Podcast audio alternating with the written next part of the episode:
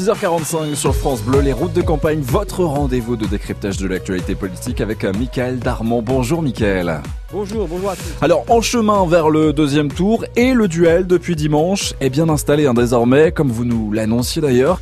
Si l'affiche est la même qu'en 2017, ce n'est pas la même campagne. Pourquoi?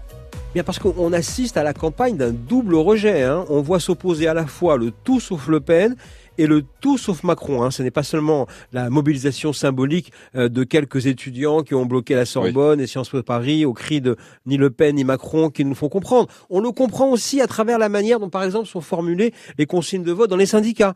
Euh, pas une voix pour Marine Le Pen, pas une voix pour l'extrême droite, c'est la formule la plus usitée. Elle montre aussi l'embarras dans ces centrales euh, parce que ce n'est pas un appel à voter pour Emmanuel Macron, parce que la proportion d'électeurs Le Pen qui sont syndiqués ou proches d'un syndicat, hein, en particulier CGT et FO, eh bien cette proportion elle a progressé en cinq ans. Donc dans le camp Macron, on regarde ces situations avec attention car on sait que ça peut inciter au vote blanc ou à l'abstention et cela inquiète les macronistes car la participation sera déterminante. Comme le disait l'un d'entre eux, le dimanche 24 avril, le chiffre de la participation à 12 heures donnera le ton. Hmm. Si elle est faible, eh bien on aura un problème. Effectivement. Bon, alors il y a Marine Le Pen aussi qui a appelé en meeting euh, à Avignon à faire aussi barrage, mais contre Emmanuel Macron. Euh, Marine Le Pen qui sera d'ailleurs prochainement l'invité de, de Ma France sur France Bleu. Elle tente de réunir toutes les colères dans un front anti-Macron, Michael Oui, mais elle joue aussi son propre en même temps, hmm. parce que euh, il faut à la fois parler aux mélanchonistes, parler aux électeurs d'Éric Zemmour, aux électeurs de Valérie, de Valérie Pécresse et aux abstentionnistes.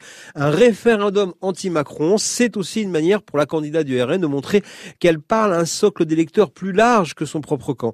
Euh, Emmanuel Macron, de son côté, répond à cette stratégie par une campagne au plus près des Français, à portée de baffe, comme on dit, hmm. euh, ce mano à mano hein, avec ceux qui n'ont pas voté pour lui, eh bien, a pour but de montrer qu'il accepte accepte la confrontation, qu'il accepte le débat. C'est le cœur d'un système euh, démocratique, même si je peux vous dire, cela effraie ses équipes. Hein. Il se met en danger, c'est sa nature. On est dans une finale. Et là, dès qu'il y a une faute d'un des deux concurrents, ça peut être fatal. C'est ce que me confie euh, l'un des deux euh, proches au QG de campagne. C'est vrai qu'il va en plus vraiment à la, à la rencontre hein, des, des, Français depuis, depuis quelques jours, à la rencontre de ses opposants. C'était aussi une des raisons de sa présence au Havre, où Emmanuel Macron était d'ailleurs jeudi. Michael, il a répondu aux auditeurs de France Bleu il a dit à l'un d'entre eux, j'ai beaucoup de défauts, mais quand je promets quelque chose, je le fais. Vous nous dites que ce n'était pas d'ailleurs la seule raison de sa présence.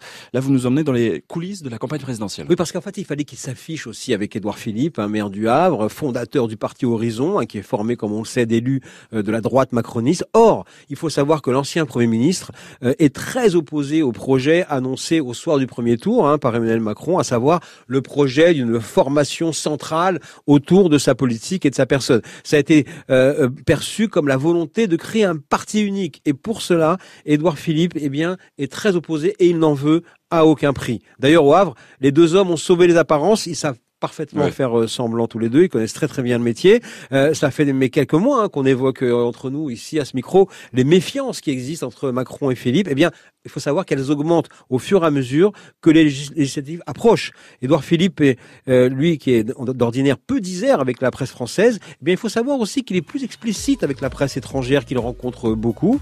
il dit notamment à des journalistes étrangers qu'il a rencontrés récemment, j'ai fait ce parti pour soutenir la réélection du président et pour préparer la suite. On l'a compris, s'il est réélu, le président Macron ne se représentera pas. L'après-Macron, en fait, commence dès le lendemain de l'élection présidentielle. Et on suivra ici hein, sur France Bleu les résultats de ce second tour des élections présidentielles. Merci beaucoup, Michael Darmon. Rendez-vous dans 15 jours pour euh, ce décryptage du scrutin. À très vite. Les routes de campagne en podcast sur FranceBleu.fr.